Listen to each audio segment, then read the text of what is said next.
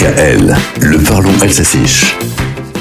Bonjour Liavalit, nous terminons la semaine sur une belle histoire. Vous vous souvenez de Maurice, le coq le plus célèbre de France, malheureusement emporté par le Coriza lors du confinement de 2020,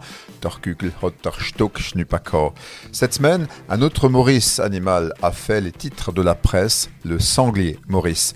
En 2014, un couple de Montaignac sur Doustre, un petit village de Corrèze, avait recueilli un sanglier blessé à Forlet Stivelitsoy. Évidemment, on l'a soigné et puis on a tenté de le rendre à la nature. Sauf que le Suidé s'est trouvé bien chez William, son sauveteur. Maurice n'avait pas envie de quitter ses nouveaux maîtres. Dans ce monde, il y a pourtant toujours des gens mal intentionnés. C'est ainsi que cinq ans plus tard, cinq ans, William et son protégé ont été dénoncés à l'Office de la biodiversité Morotsa Foroota.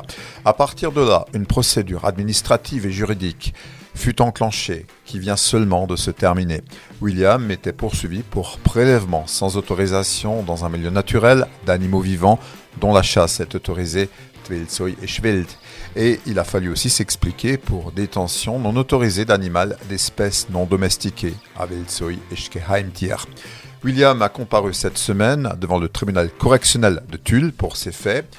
Et on a tremblé pour Maurice qui encourait l'euthanasie administrative, euthanasie Starvahilf.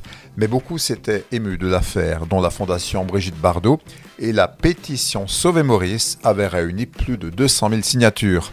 La bonne foi de William, la mobilisation ont convaincu le tribunal, le prévenu a été dispensé de peine et Maurice ne sera pas euthanasié Das hat jetzt unsere Geschichte einfach so. Jetzt.